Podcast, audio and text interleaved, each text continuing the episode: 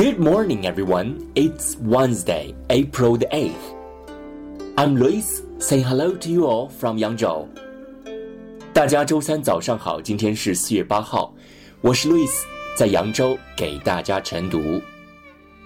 今天的中国文化特辑跟大家聊泰山。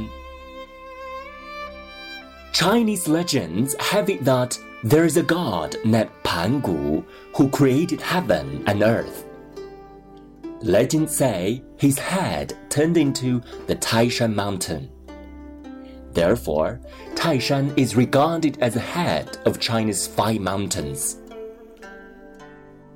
Located in East China's Shandong province, Taishan has witnessed Chinese history for thousands of years. Chinese ancestors believed that Taishan was a holy mountain which connected with heaven.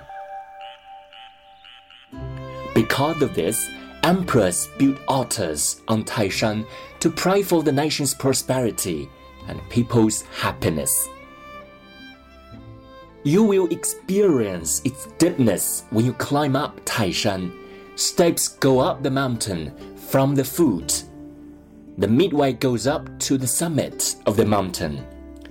Thousands of steps go up the side of this deep mountain.